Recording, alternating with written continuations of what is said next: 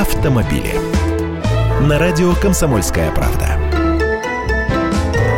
Здравствуйте! В правила дорожного движения вновь внесли поправки. В них два новшества. Первое касается вафельной разметки, которая означает запрет выезжать на перекресток, таким образом обозначенный, если на нем образовался затор.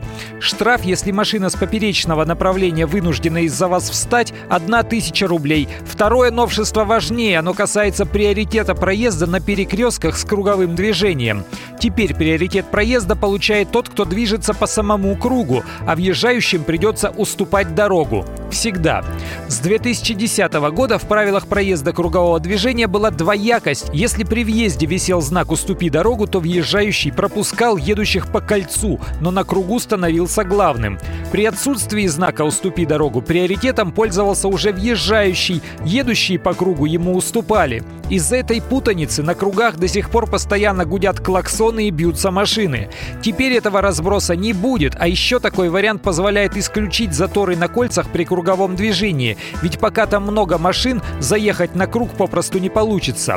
Только теперь готовьтесь к тому, что в первое время на круговых перекрестках опять будет много неразберихи. Не все свыклись с прежними правилами, а на подходе новые. И помните, что нужно дождаться вступления изменений в силу, а дате мы вам сообщим. Я Андрей Гречаник, автоэксперт «Комсомольской правды». С удовольствием общаюсь с вами в программе «Дави на газ» по будням в 8 утра по московскому времени. Автомобили.